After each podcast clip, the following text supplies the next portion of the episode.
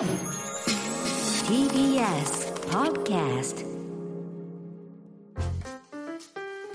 さてこの時間は講談社プレゼンツ金曜開店砂鉄道書店をお送りします。このコーナーはですね講談社から刊行されている書籍から選んだ本について1ヶ月にわたって私武田砂鉄が読み解きながらああだこうだ考えてみようという企画でございます。今月はですね山口翔さんの日本哲学の最前線という一冊を紹介しております。えーこちら昨年の7月に刊行された本で2010年代の6人の哲学者を取り上げてその著作をもとに議論していく一冊になっております。そして今週はですねその日本哲学の最前線の担当された編集者をお招きしましてお話を伺っていきたいと思います。編集を担当されました講談社の栗原いつきさんをお招きしております。よろしくお願いします。よろしくお願いします。講談社の栗原です。いやいやいやラジオというのはもう初めてと初めてですいうことでございますよね、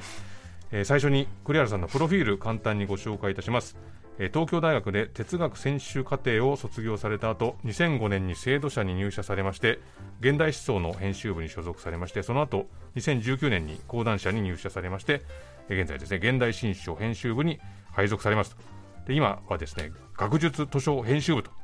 いうところに所属されているということでございます。現代思想はね雑誌ですよねずっとそうですね。現代思想を担当されてたはい。13.5年ぐらい。13.5年、はい僕もあの何度か現代思想を書かせてもらったことありますけはい、ど、ありがとうございます。制度社に、あのー会議室にね行ったことありますけど ちょっとタコ足配線がひどいということでちょっとここタコ足配線直した方がいいんじゃないですかってことを申し伝えたことがありますよ、はい、あまり古巣のことを言うのもあれですけど、ええ床に、床に大きな穴巻いてたりとかですね。いろいろと、はい、えはい、タコ足配線ははい。危険ですからね、はい、クラシックな作りになってます。今月はですね山口尚さんの「日本哲学の最前線」という一冊を紹介してきたんですけれどもまあこの本作ろうと思ったっていうのはこれは編集者いろんなうん。きっかけありますけどね、はい。今回の本はどうしてこういう本を作ろうと思ったんですか、はい、えっとですね、きっかけなんですけど、ええ。山口さんがあのノートで、えっと J フィロソフィー略して J フィルという記事を書かれてですね、書かれてですね、それを見たのがきっかけなんですよね。うん。うんうん、あのもともとさっき紹介され紹介していただいたように、まあ、雑誌やってたからなのかええ。もともと宮花だったからなんかわかんないんですけど J 哲学とか、うん。J フィルとかですねこう新しい概念とか、え。潮流みたいなのが出てくると、うん。おっていうふうにですねい。反応しやすいえ体質になっておりましてそれでまあちょっとあのか噛んでみたというか。あの僕も以前川出書房っていう出版社にいてはい。川出書房で J 文学というのをね、提唱したことがもうかなり前にありましたけど、まあ、そういうふうにやっぱりカテゴリーを作ると、はい。まあ、そこの既存の形っていうんですかね既存のそこでいろいろやってる人たちは、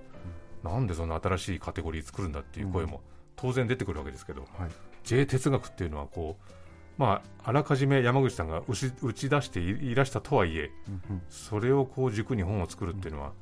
ちょっと覚悟がいることなのかなとも想像しますけど、はい、そうですね。実際そうですよね、うん。でそれに結局 タイトル周りには使われてないっていうあら問そうだ、題もあるありますしね、ただ皆さん J 哲学っていう形でうん。浸透してるし、使っていただいてるしって感じなので、うん。まあ、それはそれでえーいいんだと思うんですけれど、とええ。いうことですね。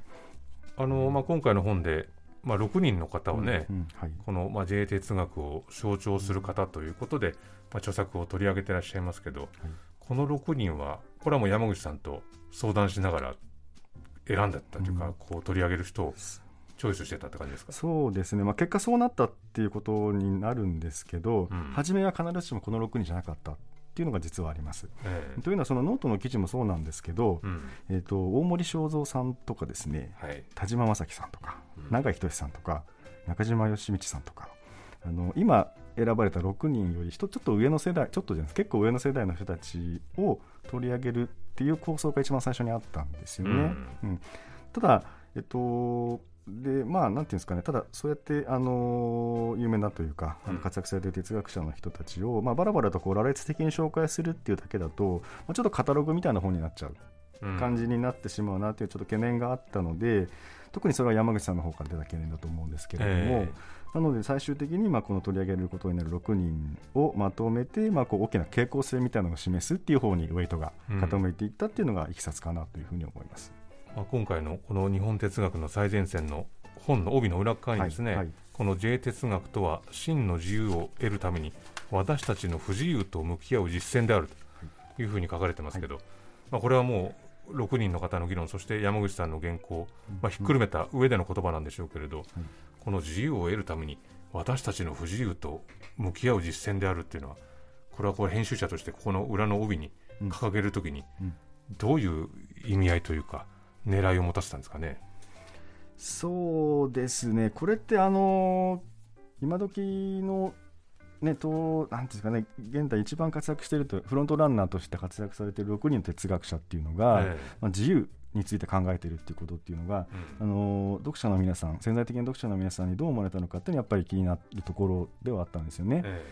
え。ー、とまあ、それを聞いて、ですね、まあ、なるほど、確かにそれは喫緊であるし、うん、不思議な問いであると、まあ、そう思われたのか、あるいはそんなことのためにお金とか頭と使って、えー、いいんすかと、哲学なくてもそんなん考えられるだろうと、うん、まあ、そういうふうに言われる余地もなきにしもあらずと、うん、と思うことは思う、ただ、えっとですねまあ、多分あのこの本とかですね、まあ、彼らあのこれ取り上げられている6人の方の本なんて読むと、ええ、やっぱり自由とかっていうものについてやっぱり一層具体的かつ高い次元で考えられるようになるっていう多分効能があるはずなんですよね。え武田さんもなんか初回の冒頭にですね、はい、あの不自由に向き合った上で自由と向き合う、うん、そこが大事だっていう部分強調されてしていただいたと思うんですけど、えー、まさにおっしゃる通りで大事なのはそういうプロセスだと思ってるんですね、うん、まあ、つまり自分たち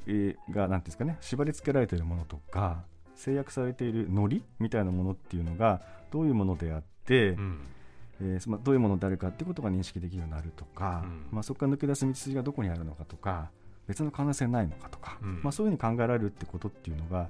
えっと、とりわけ今時の人にとっては大事だろう重要だろうということがあったので、えー、思い切ってその J 哲学っていうものの革新っていうのをここに提示してみたっていうのが、まあ、帯に至るいきさつかなっていう感じですよね。僕なんか別にその哲学を体系的に学んだ人間でもないので、うん、こういう本を読む時の動機っていうのはなんかこう日々生きてて、うまくいかねえなとか、あれってなんか変だなっていう時に、こうなんか直接的な、こうこれを摂取すればこれが治るってことってあんまりなかったりするわけじゃないですか、こう人間の心の中のものって。そういう時にこういう本にアクセスすると、じゃあそれを一冊読めばもちろん明快になるっていうわけではないんだけど、もしかしたらこういう道もあるかもしれないぐらいのことが分かるだけでも、なん。かこう助かるっていう感覚っていうんですかね。そうですね。そういうのがあったりするんで,、そうですね、こういう本が本当に自分が読み解けてるのかわからないけれど、うん、そこになんかアクセスしていくってことが重要なのかななんてことも思いましたけどね。うん。うん、そうですね。多分ですねあのこれまで自分自力で自力では多分言語化できなかったものとか、えー、認識できなかったものっていうのが、まあ、高い解像度でねより高い前より高い解像度で見れるようになるとか、うん、認識できるようになるっていうメリットはあるはずなんですよね。多分そこがえっと、哲学とかっていうものに触れる一つのメリット効能かなっていうふうに思ってますけどね。栗原さんはあの学生時代から哲学専攻されたってことなんですけど、はい。まあ、いろんなジャンルあると思いますけど、具体的にどういうジャンル専攻されたんですか、えっとですねえっと、恥ずかしながらって感じなんですけど、うん、あの一応、ドイツ哲学の出身なんですよね、例えばハイデガーとか、うん、そういう人たちですよね。ただですね学部生の時は特にそんなに真面目に勉強できてないというか、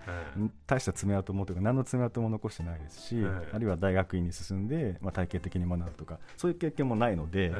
まあなんていうかあのミーハーな一丁紙というかいやいやいやミーハーな一丁紙でなかなかハイデガーってわけにもいかないですけど。まあでもずっとその哲学を専攻されてそしてまあ編集者としても、まあ、こういうご本を手掛けられてるってことなんですね。はい、そうですね、うん、ただそのただ哲学専攻っていうのがあって、えー、その後、まあ現代思想の編集部があって、うん、今ここで日本哲学の最前線っていう本を作るっていうとなんかもういかにも必然っぽいんですけど、はいはい、本当でもそういうのってたまたまというかいろんな偶然の積み重ねでそうなってるっていうことがところがあって、うん、多分これこの本の主題の一つにも関わるのかなと思うんですけど、えー、まあ、たまたま席が空いたからそこに、うん、えー、入ることができたし、はいはい、ま転職もあったしっていうことの積み重ねなんだと思うんですよね、うん、それで今結局こういうキャリアになってるという感じですね。なるほど今回この編集してみてこう原稿をね、うん、こう著者の方から頂いてあここが面白かったなとかこれは改めてこういうとこ考えさせられたなとか、うん、印象に残った点というのはありますかね、うんうん、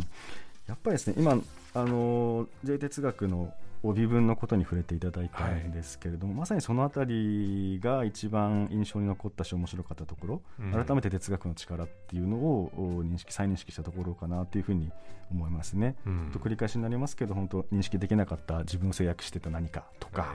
えー、それじゃあそれと別の道別の生き方みたいなのがどういうふうにあるのかっていうのを考える素材みたいなものとして、えー、こういう先行研究がある先行の蓄積があるっていうのは、まあ、励みっていいますかね。なります、何かのよすがになりますよね。うん。その辺を改めて認識したという感じですね。まあ、なんかこの作品読んでいろんな作品知ると、うん、あこれありなんだっていうふうに思えるっていうその糸口がいろいろ転がってると思うんで、まあ、ぜひこの本をですねこういう人に読んでほしいっていう具体的な読者像というのか、そういうことっていうのはあったりします、もちろんね誰がどのように読んでいただいても構わないと思ってるんですけれど、うん、まあ、ある種の生きづらさみたいなことを抱えている人にとっては、うん、あぜひ読んでいただきたいなというふうに思っています。うん、あのー、これもとこれも第1回目の青山拓夫さんの書が